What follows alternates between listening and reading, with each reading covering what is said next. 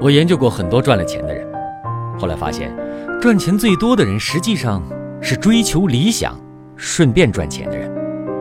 但他们顺便赚的钱，比那些追求金钱、顺便谈谈理想的人赚的要多。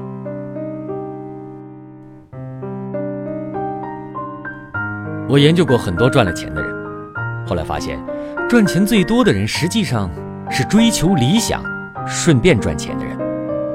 但他们顺便赚的钱，比那些追求金钱、顺便谈谈理想的人赚的要多。